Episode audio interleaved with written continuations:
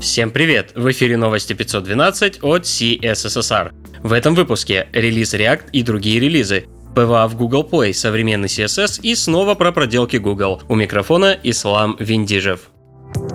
Новости релизов. Долой классовый синтаксис, вся власть функциям. Как вы уже догадались, центральным релизом этой недели стал релиз React 16.8. Да, того самого, который с хуками.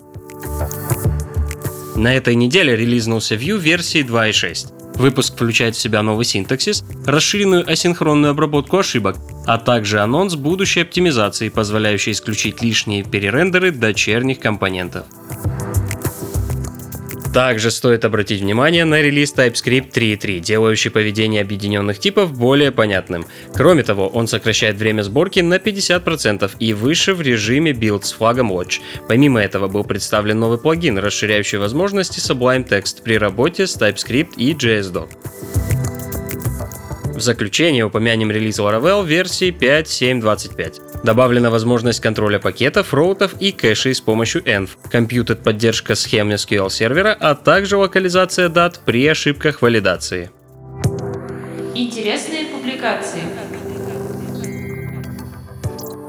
Для тех, кто только начал работать с нодой или давно не следил за ее обновлениями, напоминаем, что в версии 10.5.0 стал доступен модуль Working Thread, позволяющий ноде работать в многопоточном режиме. Альберто Гимену в своем посте рассказывает об исторических причинах параллелизма, реализованных в JavaScript и Node.js, и о проблемах, с которыми можно столкнуться при реализации параллельной работы на Working Thread.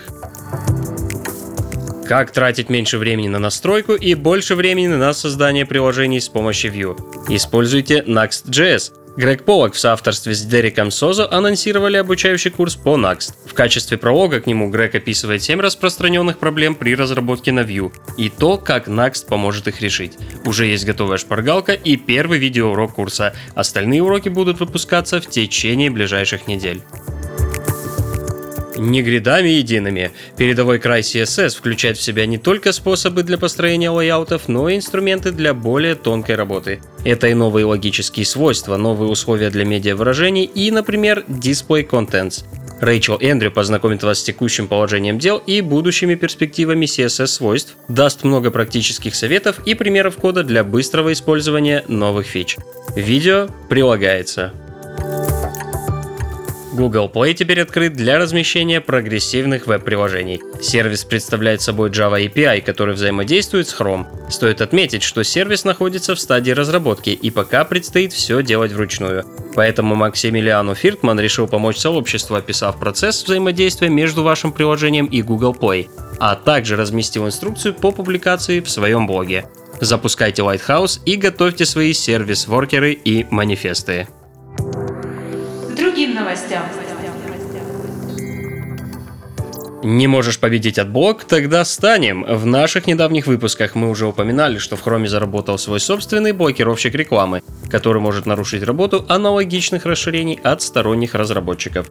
Представляем вашему вниманию статью в The Register, проливающую свет на текущую расстановку сил. С одной стороны интернет-голяв Google Chrome, а с другой амбициозный AdBlock Plus, обещающий всеми силами сохранить свою доступность в браузере, чья же возьмет в битве за контент. HackerRank опубликовали результаты ежегодного опроса, в котором поучаствовали более 70 тысяч разработчиков. Диапазон тем от наиболее перспективных технологий до целей, преследуемых в работе и ожиданий от собеседований. Самыми горячими оказались темы, посвященные JavaScript и вопросами Work-Life Balance.